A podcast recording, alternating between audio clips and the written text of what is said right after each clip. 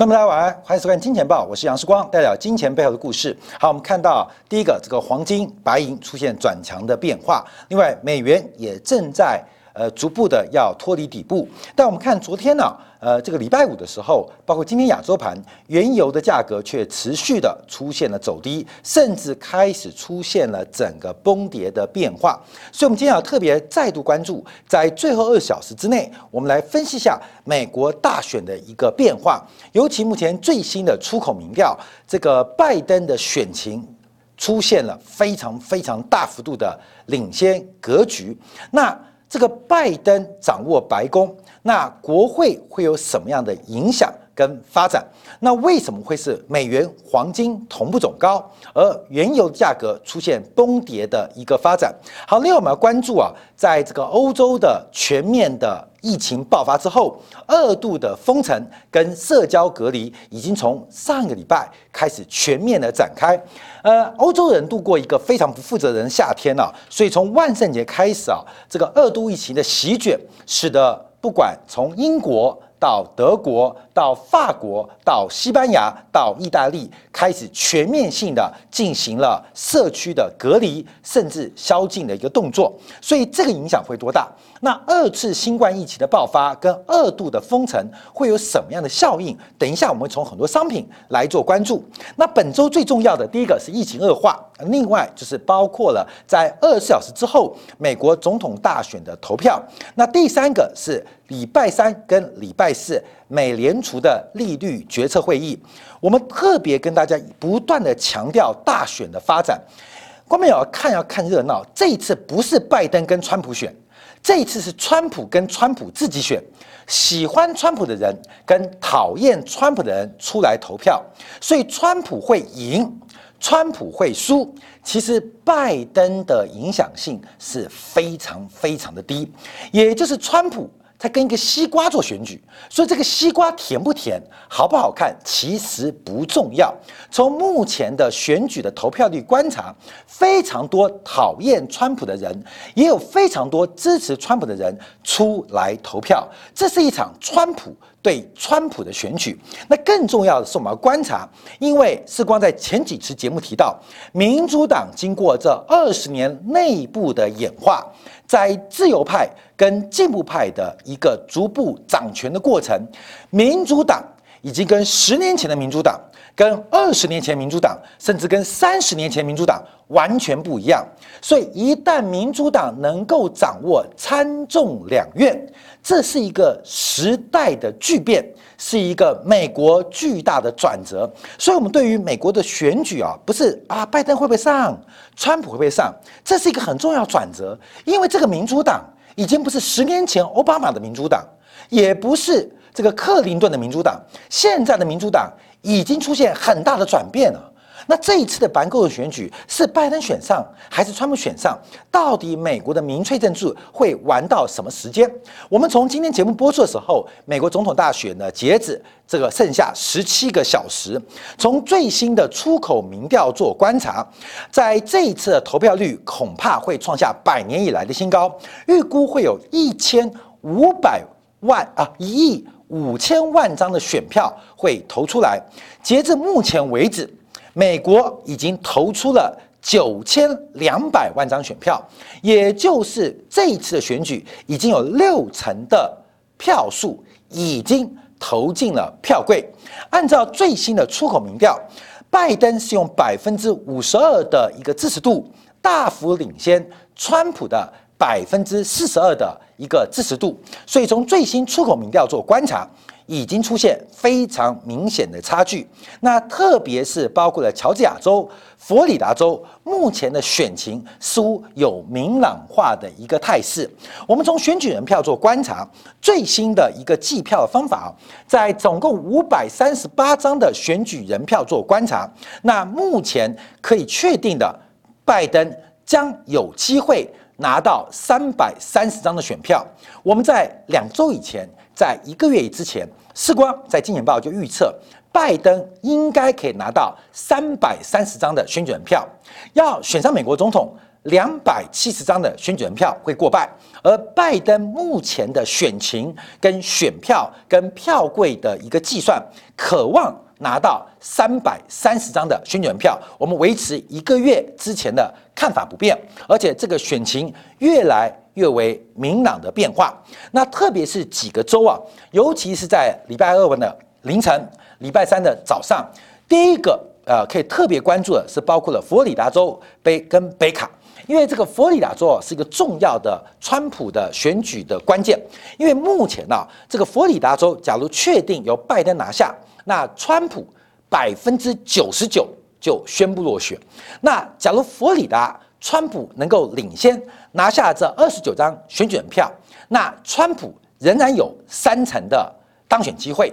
那佛罗里达州他会优先来针对通讯的投票来进行计票。所以，佛罗里达州的开票速度会非常非常快，这是一个川普最后的关键。那另外一个是北卡，因为北卡是过去啊由蓝转红，那这一次的选举再度由红转蓝。那北卡的得票这十五张选举票，除了影响拜登之外，更重要的是北卡的参议员将会是民主党能不能一举翻转。参议院的关键一周，关键一周，因为目前有两个关键的参呃参议院的做观察，因为众议员现在民主党多数啊，参议院现在最观察一个是亚利桑那州，一个就是北卡，就是北卡，因为亚利桑那州啊以前的这个参议员麦肯，呃已经因病过世啊，他的夫人这一次是共和党的右派，但支持拜登，所以亚利桑那州的翻盘。也是特别做关注的，所以我一直强调，观众要注意，这次选举啊，不单单是白宫，尤其是民主党的二十年的质变，将会在这一次非常非常重要的显现。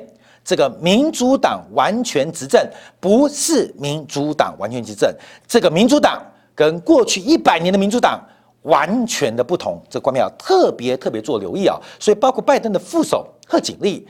他的意识形态也好，他的财政、外交跟对于美国内政的看法也好，都是一个非常巨大的指标。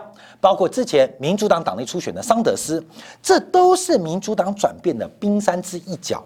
为什么桑德斯能够在民主党的音量那么大？为什么贺锦丽能够出现？国民要重视美国的两党政治，其中一个政党民主党的巨大改变。相反的，这次共和党。过去这本世纪以来声量最大的呃刺激团体茶党声音不见了，所以共和党怎么了？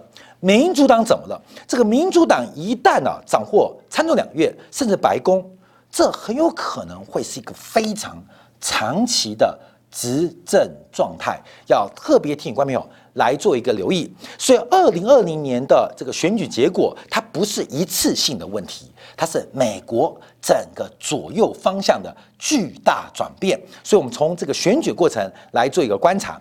好，从目前最后不到二十小时的选举人票的一个预估值啊，因为现在川普的各种的选胜路径基本上都非常非常的艰难，从宾州翻盘的几率很低，从佛州翻盘的几率很低，所以川普要选上，他有非常多的必要条件。我们可以看到。整个目前，呃，美国选举是极端的激化，所以川普的支持者把反川普的支持者给叫了出来。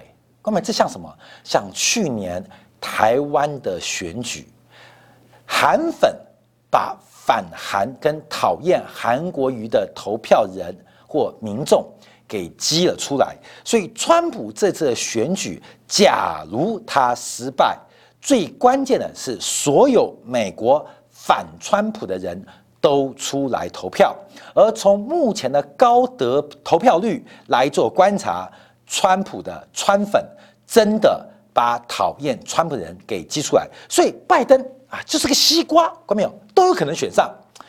民主党推一个西瓜都有可能选上，因为川普的厌恶度实在太高。这是在美国国内的一个选举安排啊，所以目前从整个选举人票数做掌握，基本上这个呃美国将会出现一个巨变。这个巨变并不是政党轮替的巨变哦，并不是单单如此哦，而是整个大面积的美国意识形态的改变是值得我们特别做关注跟留意的。那从这几个州，包括了北卡、乔治亚州，甚至这次德州，共和党的一领先优势非常非常的小，整个美国遍地啊。呃，蓝化啊，被民主党化的现象是非常非常明显。共和党只剩下非常微弱的乡村跟偏远地带，也就是都会区也好，郊区也好，甚至传统过去几十年共和党的票仓也好，都守不住。乔治亚州如此，北卡州北卡也是如此，连德州都有这个现象。亚利山那更不在话下，所以我们看的是一个趋势的一个观察跟分析啊，嗯，跟大家来做一个分享。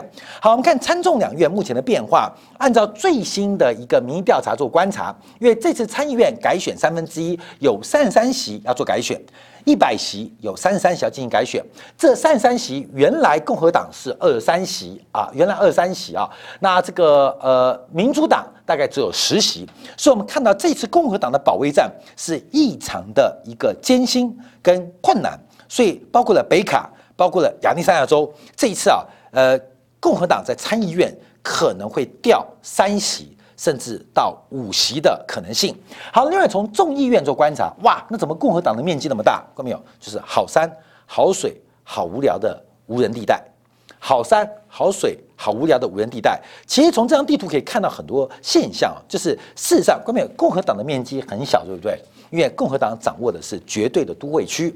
那事实上，支持共和党的跟狼跟熊是住在一起的啊，所以共和党的选区感觉很大。主要原因是。都是偏远的地带，所以你就想象嘛，这个在假如大陆选举的话啊，整个新疆啊，全部都是一个颜色，可新疆没什么人呐；整个蒙古都是一个颜色，可是蒙古没有人呐。你能掌握到上海，掌握到北京、天津，掌握到这个广州，可能意义更不一样。所以每个国家有不同的政治制度，但我们现在观察到是美国从国会山庄、上议院、下议院、参议院到众议院的质变。质变，关键你要注意啊！我没有时间分析啊。民主党这一在参议院的提名人呢，有的是连任，有的是来挑战的。基本上能够挑战赢的，都是极左派的先锋啊。这美国到底会何去何从？这等一下会跟行情有密切的一个关系。最近大家要观察啊，这个货币政策来到了极致。我们等一下会分析，包括了黄金，包括了白银，甚至一点美元的变化。全球央行从欧洲央行到日本央行到美联储到中国央行，其实到第三季、第二季末到第三季，他们的货币宽松的规模跟能力都开始受到市场现实的制约，所以大家期待的是一种财政政策。那过去有没有财政政策？从美国做观察，美国共和党是一个自由党。是一个保守主义，是个小政府框架，所以他们的财政赤字是一种财政补贴的方式。怎么讲呢？美国的共和党执政的赤字是一种文件，财政的文件；民主党是一个大政府的一个诉求，是一个大政府的诉求，是个左派政府的诉求。所以民主党的财政是叫做政策。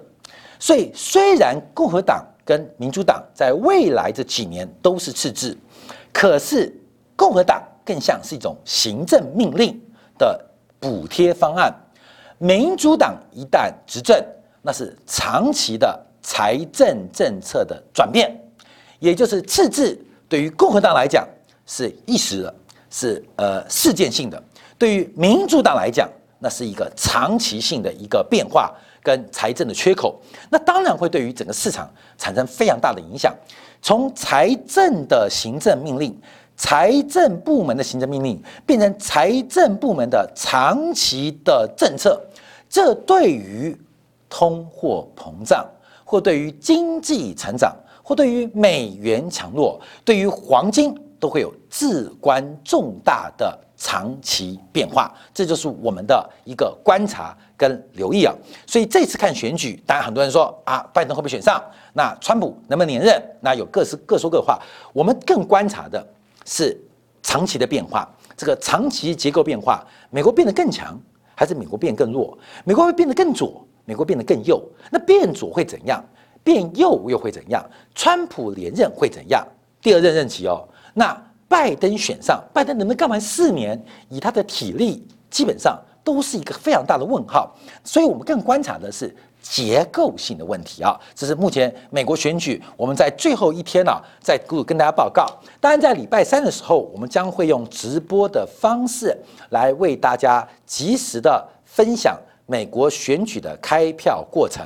那美国的选举，当然开票时间会拉得非常长，大家比较怕是开票日，还是开票周，还是开票月啊？就是越怕这个选举僵化，很多选举人票不能具体的计算，所以是呃后天礼拜三北京时间就能出结果，还是要到本周末才能确认出结果，还是像两千年要进入法院来进行审理，要等到年底？才能出结果。按照目前呢，这个摩根的一个估计，选举日当天就出结果的可能性，从原来的百分之十不到，现在已经拉高到百分之三十，也就是礼拜三就有结果的可能性是越来越大。从目前的这个投票数也好，包括计票数也好，包括开票作业也好，都越来越大。哎，观众你不要看那些新闻啊，什么票柜被烧掉啦，什么投票的这个呃方法作废啦，观众你看到的都是谁告诉你的？媒体告诉你的，媒体是负责的。什么媒体？新闻媒体。我再次跟大家报告，什么叫做新闻？就是小几率、小概率发生的事件。叫做新闻，只有小几率啊，彗星撞地球会变成新闻，你懂吗？你回家吃饭不会成为新闻，为什么？因为新闻就是要找小概率发生的偶然，做成内容推播给你，你会有兴趣看，你懂吗？车子撞摩托车啊，一台车右转压到了脚踏车，变成新闻。车子大家乖乖过红绿灯，不会变成新闻，为什么？因为大家受众者也好，跟阅听者也好，在新闻工作内容当中，其实就是要创造新闻。所以，关淼，你看到的很多资讯，你会以为会影响美国的大选？你看到是资讯，还是看到的是新闻，还看到是杂音？以前世光啊，在东森服务啊，我们的节目有一个总监啊，他是这个应该是伊利诺大学新闻系的硕士，留美回来的哦，在美国第一学府哦，学新闻专业这个前十名的学府哦，结果每次啊，呃下达的节目内容全部都是什么外太空啊、子宫啊、八卦啊，我就问我们这位总监呢，我说，嗯，哥，为什么要做这些内容？他没有办法，因为观众喜欢看，所以你不要以为台湾电视媒体很堕落，台湾电视媒体。只是挖掘到观众最阴暗的那一面，这就是新闻工作没有办法在市场高度竞争的过程当中没有品质可言，只有收视率角度。所以你看到的很多资讯，很多人会直接视光。你要知道新闻怎么来的，你知道吗？后面你要知道新闻工作者他要争取收听率，不是要告诉你真相，告诉你真相跟收听率当中。那是一个零跟一百的差别，真相不重要，收视率最重要。好，那什么有收视率？所以你们看到很多美国选举的资讯会给大家一个误判的过程。什么原因？因为那是小概率，有人放火了啊，有人把投票箱给烧了啊，有人作弊。公平，这不会影响美国大选的内涵跟结构变化，那是新闻。不然大家都投票。我问你啊，关我们做政治线，你去想我们政治线，那就等投票。那你今天要不要领工资？你今天晚上七点新闻、八点新闻、九点新闻要不要做？你做什么？没得做嘛，所以做嘛，赶快找哇！那边打架了，那边打架了，赶快拍啊！全国联播啊！投票箱被烧了，赶快拍，赶快拍！为什么？不然你就没事做啊！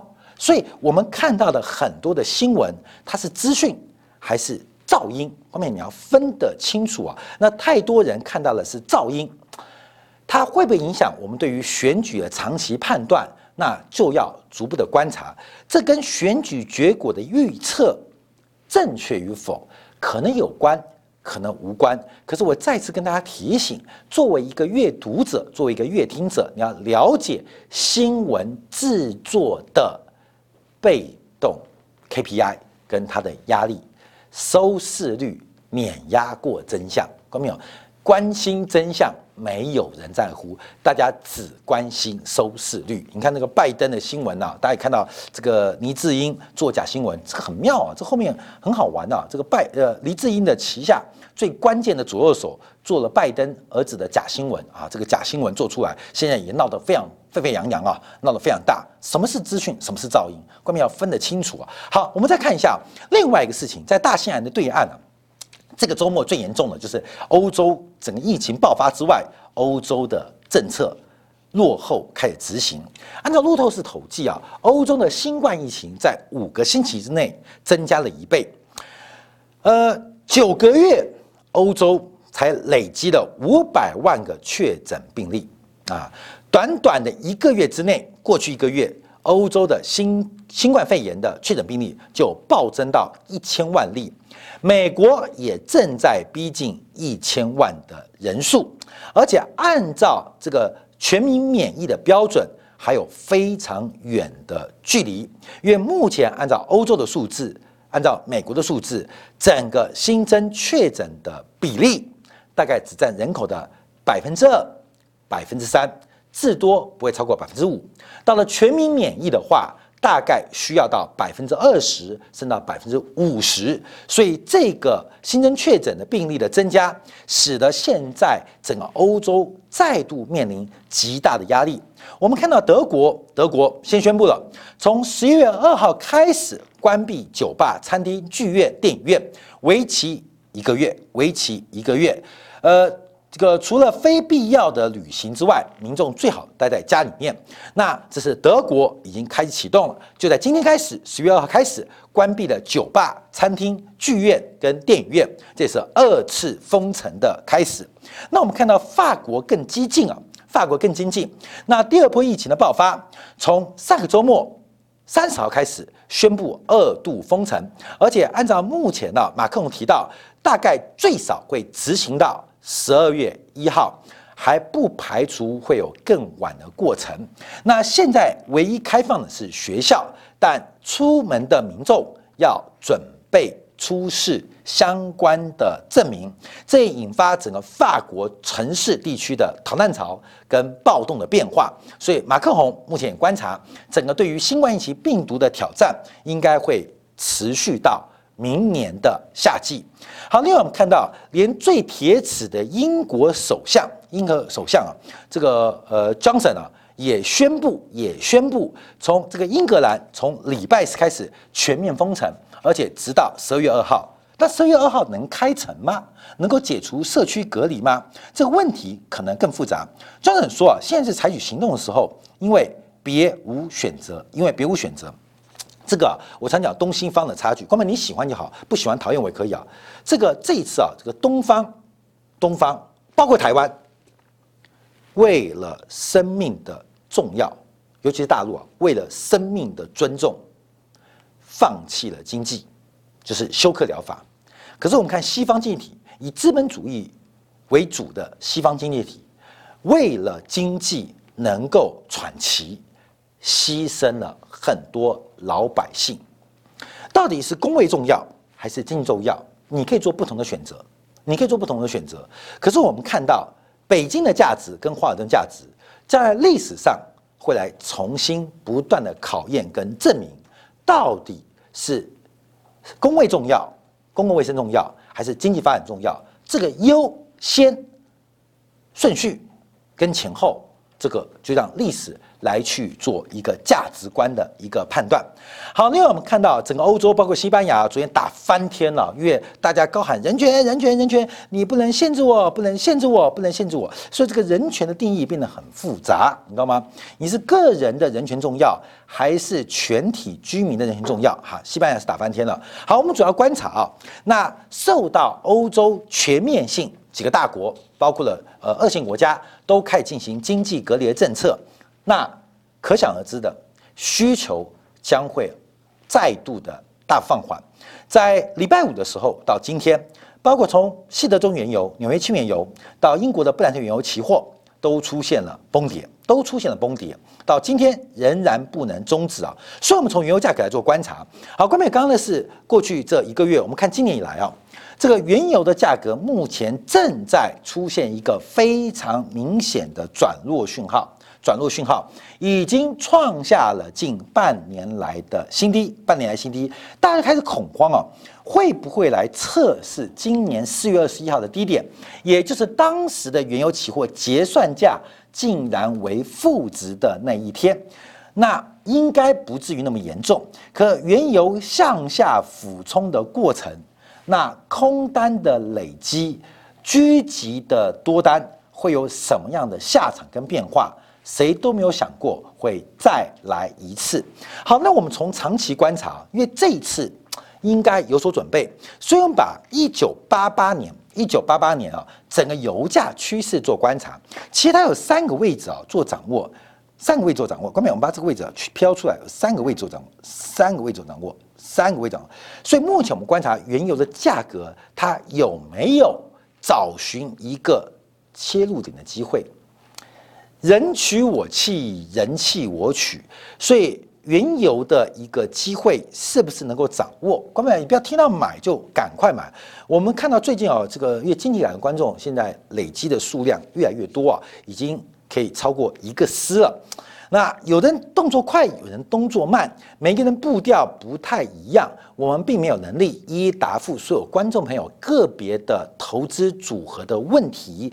可是我们一直希望抓到这个每一个大类资产的机会。那原油这一波的下杀要怎么做观察？原油这一波的下跌要怎么做掌握？我们可以稍微来做一个关注跟留意，因为原油价格的崩溃主要来自于欧洲。经济再度停摆，社区隔离，消费终止，从消费端的需求端的崩溃，导致油价的全面下跌。另外加上利比利比亚的原油产出，利比亚的原油产出大幅的回升，所以使得供给端的恢复直接从大西洋的东岸跌到了大西洋的西岸。再加上啊，今年第二季全球最大的买家就是中国的国家储备，应该已经买到吞不下，所以大家对于原油的市场非常悲观。加上四月份当时原油跟周边商品血洗的过程，使得大家这个记忆犹新，所以有非常大的恐慌。在极度恐慌的过程当中，我们替官们注意到原油的机会会不会在未来的一两个月之后出现？这是要提早做准备跟留意的方向。需求端的崩溃，关不要忘记，供给端也会崩溃。那供给端跟需求端之间的关系，当然我们要特别关注是美国选举结果带来长期能源政策的变化跟掌握，这是我们要持续观察的。所以原油现在就。祝你幸福啊！看它下跌啊，跌跌跌，跌到什么时候？我们这时间要做观察。为什么？因为观众朋友我们投资啊，其实很嗜血啊。这个涨到高啊，有嗜血方法；开始崩跌跟下跌啊，也是一个闻到血腥味的机会。我们可能是一只金鱼，可是我们进到了金融市场，就被迫变成一个鲨鱼。你不吃人。人就吃你，所以我们看原油市场现在出现了血腥味。你要做空还是要做多？你看到了目标就要出手吗？还是我们在等待一个原油市场一个疯狂追杀之后的变化？从这边。来进行开始啊！好，非常感谢观众朋友今天的收看呢。我们会在未来两天去追踪美国选举的变化，它不是一次选举，而是美国整个社会架构反映在顶层权力的组合当中的一个重大改变。好，稍后我们针对黄金的一个价格跟白银价格，我们在上周四、上周五特别提到贵金属买点在万圣节或万圣节之后，那黄金、白银。特别是比特币的创高，反映出什么样的现象？那这一次贵金属走高，又跟美元同步走高，长期黄金跟美元是负相关，所以他们同步走涨，反映的当然是后天美国选举结果。但谁涨真的，谁涨假的，机会要何时出手？在经过那么长期超过三个月上的动荡，贵金属的机会。它正在用什么样的角度进入我们的投资组合当中。我们休息一下，回来帮你做进一步的分析。